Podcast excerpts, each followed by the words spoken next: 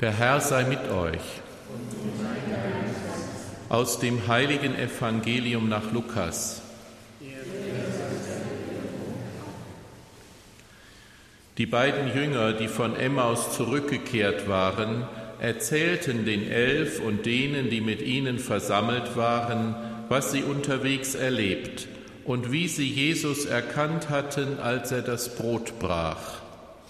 Während sie noch darüber redeten, trat er selbst in ihre Mitte und sagte zu ihnen, Friede sei mit euch. Sie erschraken und hatten große Angst, denn sie meinten einen Geist zu sehen. Da sagte er zu ihnen, was seid ihr so bestürzt? Warum lasst ihr in eurem Herzen Zweifel aufkommen? Seht meine Hände und meine Füße an. Ich bin es selbst, fasst mich doch an und begreift, kein Geist hat Fleisch und Knochen, wie ihr es bei mir seht. Bei diesen Worten zeigte er ihnen seine Hände und Füße. Als sie es aber vor Freude immer noch nicht glauben konnten und sich verwunderten, sagte er zu ihnen, Habt ihr etwas zu essen hier? Sie gaben ihm ein Stück gebratenen Fisch. Er nahm es und aß es vor ihren Augen. Dann sagte er zu ihnen, das sind meine Worte, die ich zu euch gesprochen habe, als ich noch bei euch war. Alles muss in Erfüllung gehen, was im Gesetz des Mose und bei den Propheten und in den Psalmen über mich geschrieben steht. Darauf öffnete er ihren Sinn für das Verständnis der Schriften. Er sagte zu ihnen, so steht es geschrieben, der Christus wird leiden und am dritten Tag von den Toten auferstehen. Und in seinem Namen wird man allen Völkern Umkehr verkünden, damit ihre Sünden vergeben werden. Angefangen in Jerusalem seid ihr Zeugen dafür. Evangelium unseres Herrn Jesus Christus. Lob sei dir, Christus. Was starrt ihr uns an, als hätten wir aus eigener Kraft oder Frömmigkeit bewirkt, dass dieser gehen kann? Der Petrus und der Johannes hatten, ähm, das war schon nach Pfingsten gewesen, hatten sie in Jerusalem einen äh, armen Mann, der an der Pforte des Tempels saß und bettelte, der gelähmt war, hatten sie geheilt, ganz spontan, so ähm, im Namen Jesu hatten sie ihn geheilt und, ähm, und das hat Aufmerksamkeit erregt. Und in dieser Aufmerksamkeit nutzen sie die Gelegenheit und sprechen zu den Menschen, die sich da dann herumgeschart haben und ganz neugierig geschaut haben. Nicht, das können wir uns gut vorstellen, wenn, wenn da so etwas bei uns in der Fußgängerzone passieren würde. Nicht, da würden auch die Leute aufmerksam werden, nicht? Und dann ähm, fangen die beiden an, von Jesus zu erzählen. Nicht? Sie erzählen von Jesus und sie machen es sehr persönlich. Nicht? Sie gehen auf die nähere Geschichte ein, das, was gerade erst ein paar Wochen vorher geschehen ist am Pascha-Fest. Und da sagen sie, äh, Sie sprechen die Zuhörer, die Juden, die da herumstehen, sprechen Sie mit an. Ihr, ihr, eure Väter, euch wurde die Verheißung gegeben, ihr habt ihn verurteilen lassen. Also er, Sie zeigen sozusagen mit dem Finger auf Sie, nicht? bildlich gesprochen. Also sprechen Sie direkt an. Ähm, damit meinen Sie die, die da stehen, aber auch alle anderen. Nicht, weil es waren jetzt nicht nur die da herumgestanden, die dann auch tatsächlich bei den Verhandlungen und bei der Schar damals in äh, Jerusalem anwesend waren, sondern noch andere.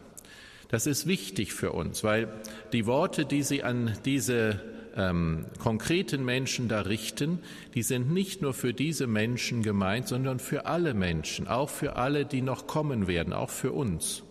Nicht? Es ist eine Verkündigung der frohen Botschaft, eine, eine, ein Sprechen in das Herz der Menschen, ähm, das für alle Zeiten gilt. Und darum ist das Wort auch heute für uns so wichtig. Nicht, sie sagen, der Gott unserer Väter hat seinen Knecht Jesus verherrlicht, den ihr ausgeliefert und vor Pilatus verleugnet habt, obwohl dieser entschieden hatte, ihn freizulassen. Ihr habt den Heiligen und Gerechten verleugnet und die Freilassung eines Mörders erbeten. Den Urheber des Lebens habt ihr getötet, aber Gott hat ihn von den Toten auferweckt. Dafür sind wir Zeugen. Ihr habt die Freilassung eines Mörders erbeten. Das ist der Barabbas gewesen. Davon wissen wir, nicht? Von der Geschichte, wo, wo sie den Barabbas frei äh, bevorzugt haben, nicht? Als der Pilatus fragt, wen soll ich freilassen? Nicht? Dann sagen sie, den Barabbasen möchten wir, den Jesus kann ihr kreuzigen. Und hier sind wir leicht versucht zu denken, na ja, das waren damals die Juden, die hatten einen, einen Hass auf Jesus, die haben ihn abgelehnt, die waren eifersüchtig und das wäre ihr Motiv gewesen. Aber die Sache ist wesentlich tiefer. Die ist wesentlich tiefer, weil sie betrifft nämlich auch uns. Ja, der Barabbas ist äh, nicht einfach nur ein Mörder gewesen, er war ein Kämpfer. Es, er war einer gewesen, der hat für die Befreiung des Volkes Israel gegen die Römer gekämpft. Nicht? Er war sozusagen ein, ein Freiheitskämpfer. Nicht einer, der sich äh, nicht damit abgefunden hat, dass diese Fremdherrschaft im Lande das Sagen hatte. Und er hatte sicher eine ganze Reihe Sympathisanten. Nicht, dass sie alle auch zu den Waffen gegriffen hätten, aber dass sie ihn heimlich auch bewundert haben oder gesagt haben, da ist mal endlich einer, der macht was. Und Jesus ist von ganz anderer Art gewesen. Jesus hat zu den Menschen gesagt, du sollst die andere Wange hinhalten. Wenn dich einer von diesen römischen Soldaten zwingt, eine Meile sein Gepäck zu tragen, nicht eine Meile mit ihm zu gehen, dann, dann geh zwei mit ihm. Nicht schmeiß ihm das Gepäck vor die Füße ja, oder, oder überfalle ihn und, und hau ihn zusammen. Also es waren zwei ganz entgegengesetzte Weisen, ähm, ja wirksam zu sein und diese Sklave, diese äh, nicht Sklaverei, aber diese Fremdherrschaft abzuschütteln oder sich dage, dagegen zu wehren. Nicht der, der Barabbas äh, zum Schwert greifen, ähm, eine, äh, eine Protestaktion, eine Gewaltaktion. Und Jesus hat ganz anders. Es sind selten, ich, ich, also ich kann mich jetzt nicht erinnern, dass er einmal die römische Herrschaft im Land kritisiert hätte. Ja, wenn wir mal die Evangelien alle durchgehen, nicht, obwohl das ein Unrechtsregime war, eine Besetzung des Landes. Gut, aber was hat das jetzt mit uns zu tun? Nicht? Es ist eine Form von Gerechtigkeit, wenn wir jetzt in diesen Tagen nach Ostern, wir freuen uns alle über unsere Zugehörigkeit zu Jesus, über das Osterfest, über sein, sein Leiden am Kreuz, sein Sieg in, in, in, am Kreuz, wo er für uns gekämpft hat, den, äh, den Tod überwunden hat und jetzt als unser Herr leuchtend voranschreitet. Und er ruft uns in seine Nachfolge. Und das bedeutet, dass wir so handeln sollen, wie er handelt. Nicht, dass wir ähm, ja, dass wir die, diese Worte, die Jesus, nicht nur die Worte, die Taten, so wie er gehandelt hat, getan hat, dass das für uns die letztgültige Wahrheit ist. Wir, das, das ist oft, ist das meilenweit entfernt von unserem Handeln. Das ist oft, äh, wir, wir alle, denke ich, äh, vielleicht aus unserer menschlichen Natur oder aus dieser verwundeten Natur heraus, nicht neigen wir dazu, ähm, uns selber durchzusetzen. Nicht? Keiner möchte sich ähm, wie Jesus wie ein Lamm zum Schlachter geführt werden. Aber das hat Jesus für uns getan. Diese Wahrheit, diese Form der Liebe und der Hingabe, das ist keine Schwäche von Jesus gewesen. Nicht, dass er es nicht anders hätte tun können. Er sagt selber, glaubst du nicht, dass mein Vater mir Legionen senden würde? Aber er sagt, es muss aber so sein.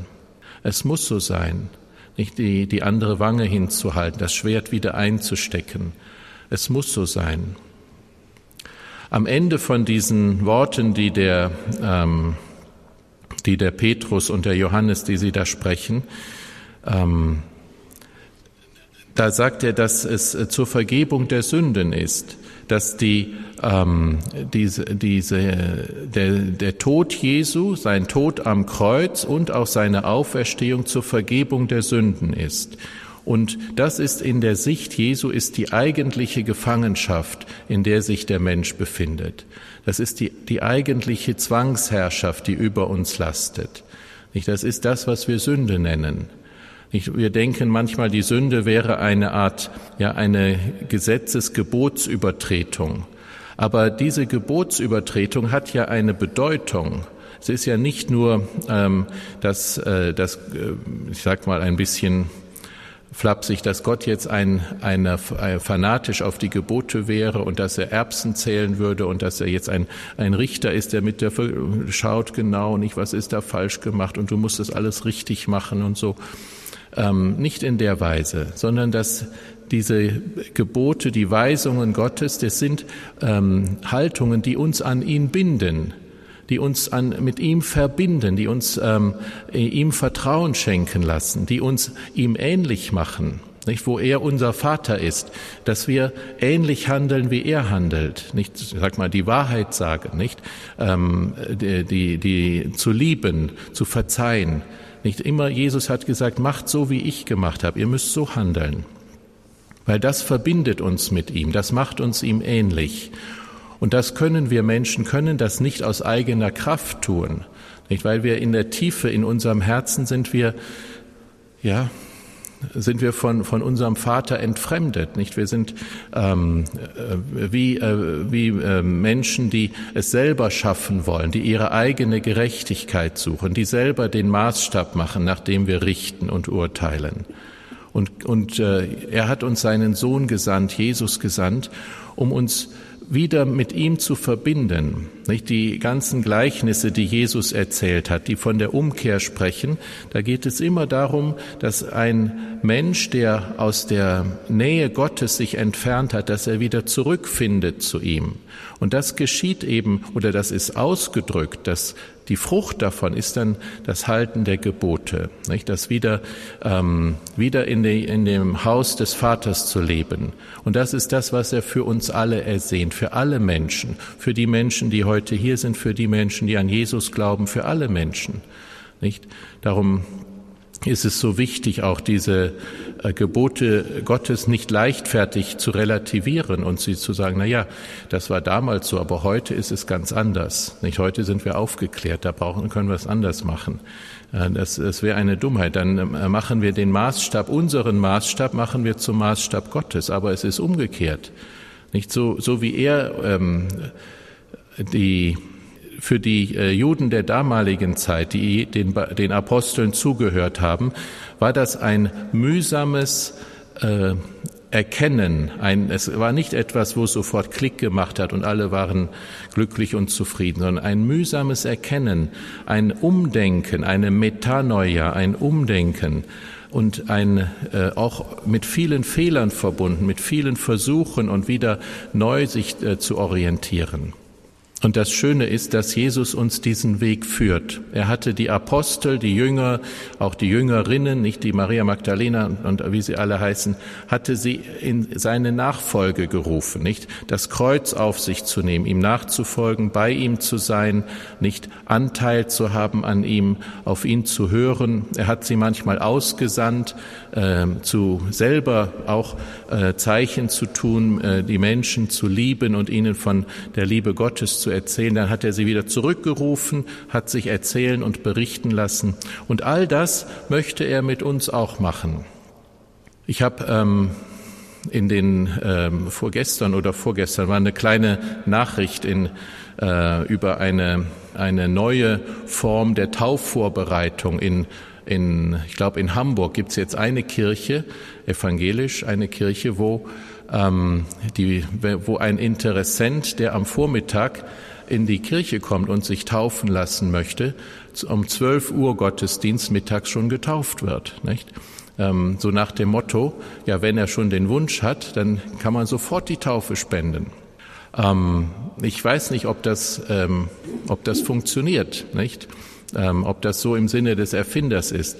Nicht, dass wir die Hürden so hochlegen, nein, aber dass es eine innere Verwandlung, eine Umkehr, ein, ein, ein Umdenken, ein Umhandeln, ein anders Handeln, anders Denken, dass das ähm, in, in diese, auf diesem Weg zur Taufe dazugehört. Es ist wie ein Kind, das wächst und das lernt zu laufen und das lernt zu handeln. Natürlich sind wir niemals fertig, auch wenn wir getauft sind und, und äh, gläubig sind. Das, wir sind niemals zu Ende. Und wir können auch immer wieder in die alten Sünden zurückfallen, nicht? Und, und wieder, ist alles denkbar, keine, keine Frage, alles möglich.